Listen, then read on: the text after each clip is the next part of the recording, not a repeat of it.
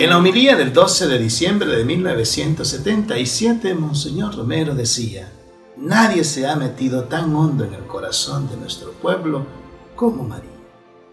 De esta forma, Monseñor resalta su amor tan grande por la Madre del Dios encarnado. Y así es. Al hablar de la Virgen de Guadalupe, hablamos de esa encarnación de Jesucristo en el vientre en una mujer morena, como nuestra raza, como nuestro pueblo. Por eso el amor hacia la Virgen es lo más hermoso que nosotros tenemos, ya que en ella descubrimos esa madre que nos acompaña, esa madre que nos consuela, esa madre que nos apapacha, esa madre que está junto a nosotros.